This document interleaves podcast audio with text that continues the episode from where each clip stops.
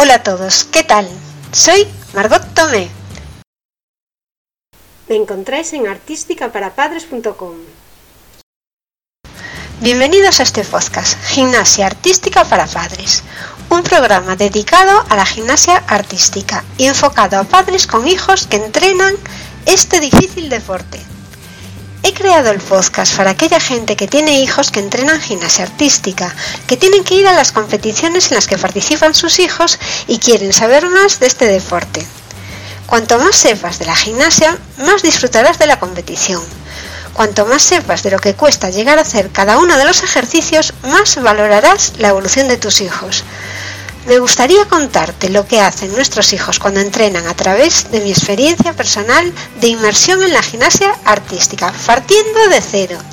Veremos lo que significan esas palabrejas que dicen nuestros niños cuando hablan de los aparatos o de los elementos de gimnasia artística, las herramientas que utilizan cuando entrenan y cómo son las progresiones que practican para acabar ejecutando un ejercicio perfecto. Te cuento a través de mi experiencia de entrenamiento todo lo que quieres saber sobre gimnasia artística, tanto femenina como masculina. Quedo a tu disposición para cualquier consulta sobre este tema. Puedes encontrarme en... Me encontráis en artísticaparapadres.com. Contactar.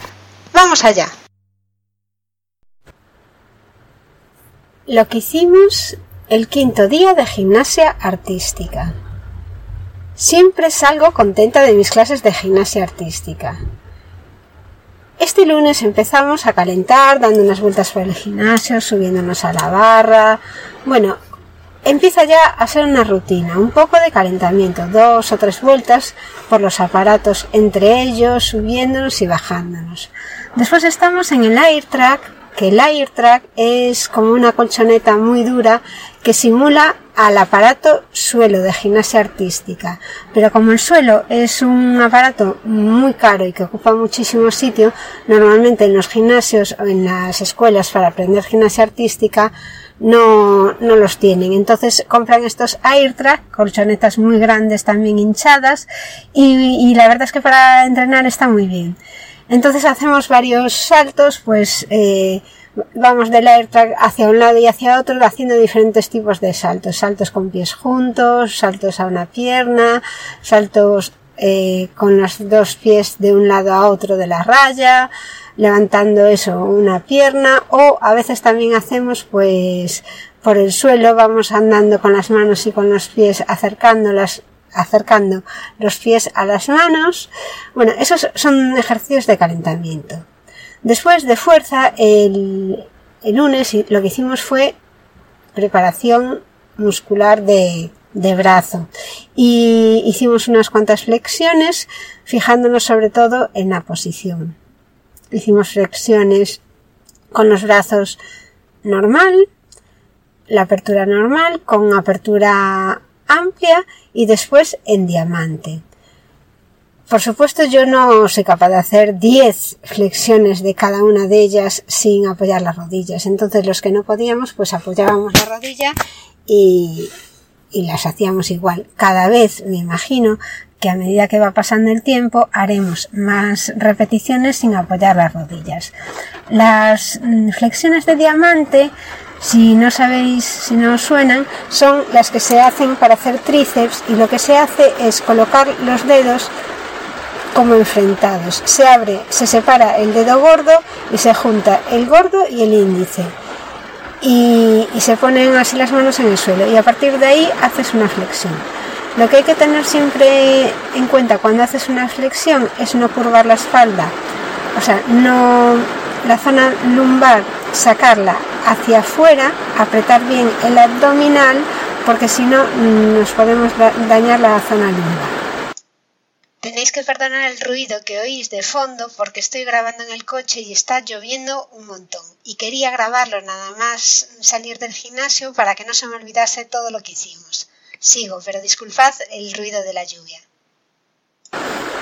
La clase continuó pues haciendo más ejercicio de fuerza de brazos y fuimos a las paralelas, a las asimétricas de las chicas, en la barra alta el profesor pues puso una goma de bastante dureza sujeta a través de la cual íbamos a hacer intentos de dominadas. Lo que hacíamos era meter los pies dentro de la goma, que era una goma cerrada, y, y con ayuda de la goma, agarrándonos en la barra, pues hacíamos 10 dominadas. Yo con esta goma no fui capaz de hacer más de 6 y además me ayudaba el profesor. La verdad es que mi meta desde hace muchos años es hacer por lo menos una dominada y os diré que ni en la época en que estuve más fuerte, que fue el año pasado, que hacía body pump, fui capaz. O sea, realmente yo tengo muy poca fuerza en los brazos. La otra chica, que es una madre como yo, tampoco pudo hacer más de seis y sin embargo hay una chica que entrenaba antes gimnasia y aunque lo ha dejado pudo hacer las diez Mm, bueno, con lanceo, pero la verdad una fenómena, hizo 10 flexiones sola. Y después había un chico que también hizo 10, pero bueno, con ayuda de la goma, pero seguro que podía haberlas hecho sin, sin la goma. El siguiente ejercicio que hicimos fue barra. Ya por fin nos hemos subido a una barra de verdad, una barra dura, lo que pasa que estaba apoyada en el suelo. Y a partir de ahí nos pusimos a hacer ejercicios encima de la barra pues para perder el miedo empezamos a andar hacia adelante, hacia atrás, nos enseñaron a andar hacia atrás, porque para andar hacia atrás lo que tienes que ir es ir rozando con el pie que vas a apoyar detrás por la barra para localizar el final y colocarlo. Y así el siguiente. Para no perder el equilibrio lo que haces es mirar a un punto fijo y nunca mirar a la barra. También hicimos dentro de, dentro de estos ejercicios de barra, lo que hicimos fue eh, un giro, para hacer, bueno, medio giro realmente. Íbamos andando por la barra, nos poníamos en cuclillas con los dos pies juntos y hacíamos pues medio giro con los brazos abiertos para mantener el equilibrio y la verdad es que la sensación estuvo muy bien, pero desde luego hasta que perfeccione un poco mi equilibrio no voy a ser capaz de hacerlo de encima de una barra alta. Por último, seguimos con barra, pero ya nos fuimos a una barra de las que son de, de goma espuma y nos la pusieron encima del air track, o sea, encima de la colchoneta. Y ahí teníamos que hacer una voltereta normal. Pues como siempre nos enseñan a hacer la voltereta, metiendo la barbilla, sin apoyar la cabeza, doblando un poco los brazos, la cadera elevada y dábamos una voltereta intentando hacerla lo más mm, lo más rápida posible para ir recta para después apoyar los pies en la barra y levantarnos. El siguiente ejercicio que, bueno, eh, os diré que esta voltereta fue un desastre. Yo no me mantuve derecha en ninguna, o sea, caía directamente al air track y alguna gente, bueno, la chica que entrenaba gimnasia antes las hizo perfectamente, pero bueno, al que consiguió dar la voltereta y no salirse de la barra, o sea, que la hizo recta, lo que no pudo es levantarse porque para levantarte después con los pies juntos eh, tienes trucos para conseguirlo, pero no es muy fácil. Tienes que juntarlos mucho a lo que es el glúteo. Tú cuando caes juntas los pies cuanto más puedas al glúteo y acabar con impulso para poder levantarte más fácilmente. El último ejercicio que también hicimos en esta barra de goma espuma fue el pino. Para hacer el pino en la barra lo que tienes que hacer es juntar mucho las manos porque al final las chicas lo que hacen en la barra es casi agarrarse a la barra. Aunque apoyan la parte del dedo gordo de abajo en la barra, bueno, tienen como unos dedos, los dedos que sobresalen y van por el lateral de la barra. Nosotros al hacerlo en la goma, en la de goma espuma y apoyados en el airtrack nos resultaba más complicado agarrarnos, pero bueno, realmente es hacer un pino con teniendo en cuenta que tienes que si sales desde más abajo vas a controlar mejor donde pones las manos, obviamente. Tienes que controlar el movimiento de subida y de bajada. El de bajada tiene que ir la pierna que baja cuanto más cerca del pie que está, o sea, cerca de las manos para poder levantarte también sin perder el equilibrio. Y y claro, tienes que impulsar ya para que el otro pie vaya también hacia atrás y que se apoye de forma recta encima de la barra.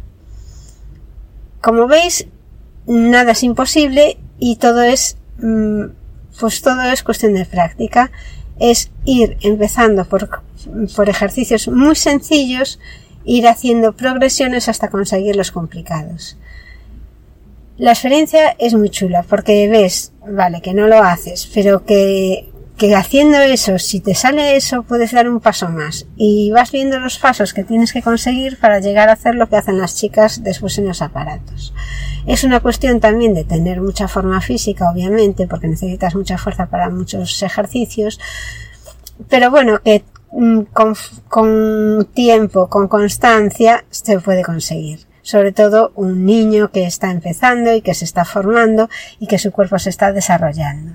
Por eso me parece que la gimnasia artística es un deporte excelente, porque aunque no llegue a ser el mejor de su de su club, ni de España, ni de ningún sitio, solo la preparación física que lleva en su cuerpo ya es súper buena y le va a servir para toda la vida.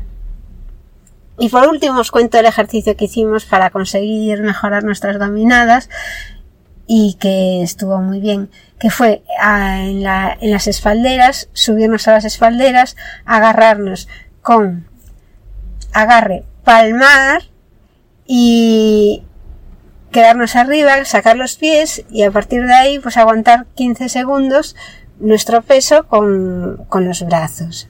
Y después lo que hicimos fue el otro tipo de agarre, que no me acuerdo cómo es, creo que es agarre dorsal, y eh, hicimos lo mismo. Aguantarnos como con los brazos, sacando los pies de la espaldera, y esto mirando para la pared.